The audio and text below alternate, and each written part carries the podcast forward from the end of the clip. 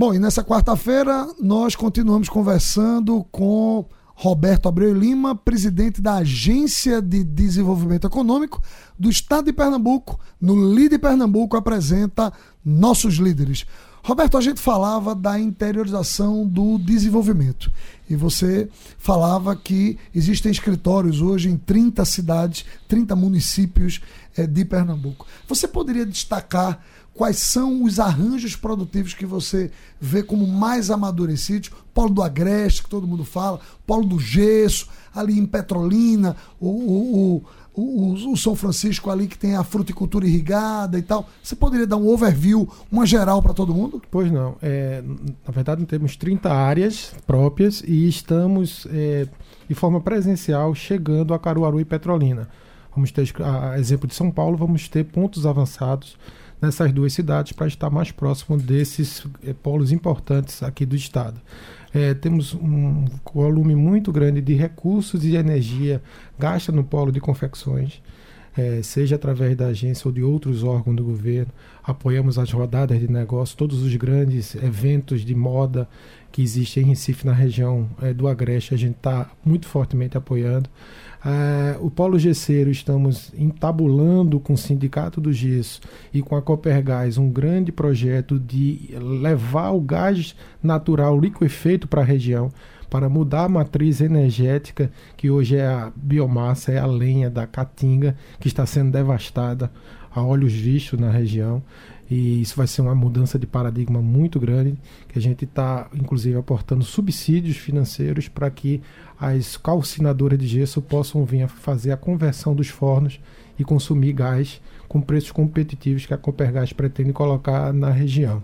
Em Petrolina é um polo muito, muito dinâmico. A gente tem lá uma, uma área de um antigo de distrito que hoje ele é multimodal, multi, multissetorial. Várias empresas estão aportando de diversos setores no nosso distrito. A agência herdou o patrimônio do antigo porto de Petrolina, que está desativado há alguns anos e esse porto é contíguo a esse antigo distrito, a essa área de desenvolvimento da cidade. Pretendemos fazer um grande projeto de desenvolvimento integrando essa área do porto fluvial de Petrolina. Ou seja, temos atuação em todas as regiões do estado de forma muito forte, conversando com os setores econômicos, conversando com o poder local, porque só assim é que a gente consegue ter efetividade.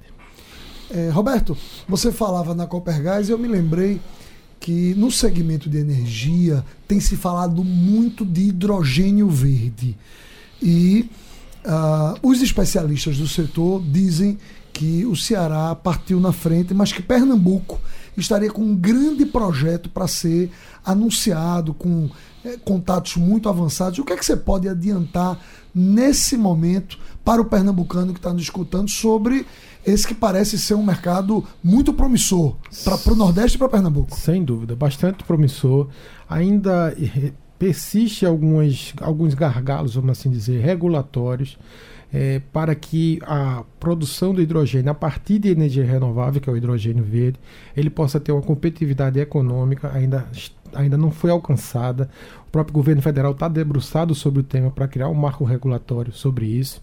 E Pernambuco desponta, junto com Ceará e outras regiões, outros estados, desponta como um polo atrator.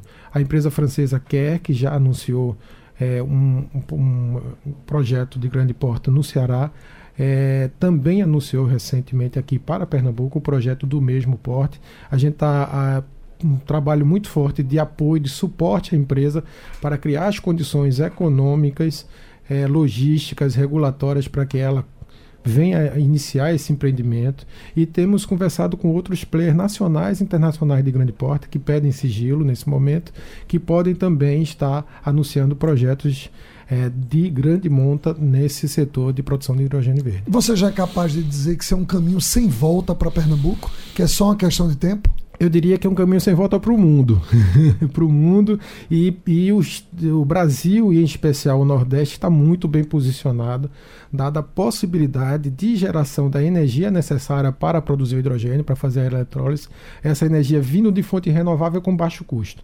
Esse é o principal, é, é o principal handicap que o Nordeste tem E associado ao Porto de Suape, como outras, outros estados do Nordeste, a exemplo do Ceará, que também tem portos é, internacionais, é, torna o projeto muito, muito próximo da viabilidade total. Então, eu, eu acredito que seja assim um caminho sem volta.